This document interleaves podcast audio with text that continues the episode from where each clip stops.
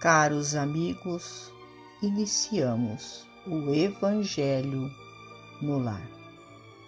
Rogamos a Deus, nosso Pai, a Jesus, médico de homens e de almas, o amparo e o auxílio, para que juntos possamos orar por nós e por todos os nossos irmãos necessitados. E se não for, ó Deus, pelo merecimento de cada um de nós, que seja pela vossa misericórdia divina.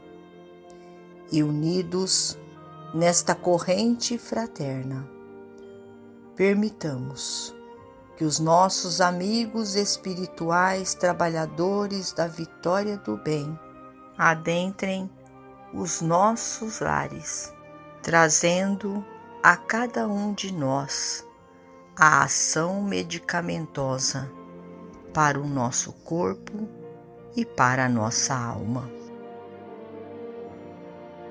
Do livro Justiça Divina Problema conosco. Não os criaria Deus à parte os gênios perversos das interpretações religiosas somos nós mesmos, quando adotamos conscientemente a crueldade por trilha de ação. Observa as lágrimas dos órfãos e das viúvas ao desamparo. Há quem as faça correr. Repara os apetrechos de guerra estruturados para assaltar populações indefesas. Há quem os organize. Anota as rebeliões que se transfiguram em crimes. Há quem as prepare. Pensa nos delitos que levantam as penitenciárias de sofrimento. Há quem os promova medita nas indústrias do aborto. Há quem as garanta. Pondera quanto aos movimentos endinheirados da prostituição. Há quem os resguarde.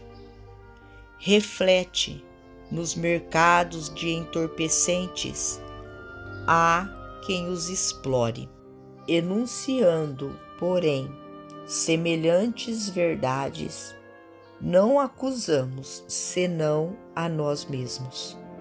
A condição moral da Terra é o nosso reflexo coletivo. Todos temos acertos e desacertos. Todos possuímos sombra e luz. Consciências encarnadas em desvario fazem os desvarios da esfera humana. Consciências desencarnadas em desequilíbrio geram os desequilíbrios da esfera espiritual. É por isso que o Evangelho assevera: ninguém entrará no reino de Deus sem nascer de novo. E o Espiritismo acentua nascer, viver, morrer, renascer de novo e progredir continuamente. Tal é a lei. Em suma, isso quer dizer que ninguém conseguirá desertar da luta evolutiva. Continuemos, pois, vigilantes no serviço do próprio burilamento, na certeza de que o amor puro liquidará os infernos quando nós, que temos sido inteligências transviadas nos domínios da ignorância, estivermos sublimados pela força da educação. Emmanuel.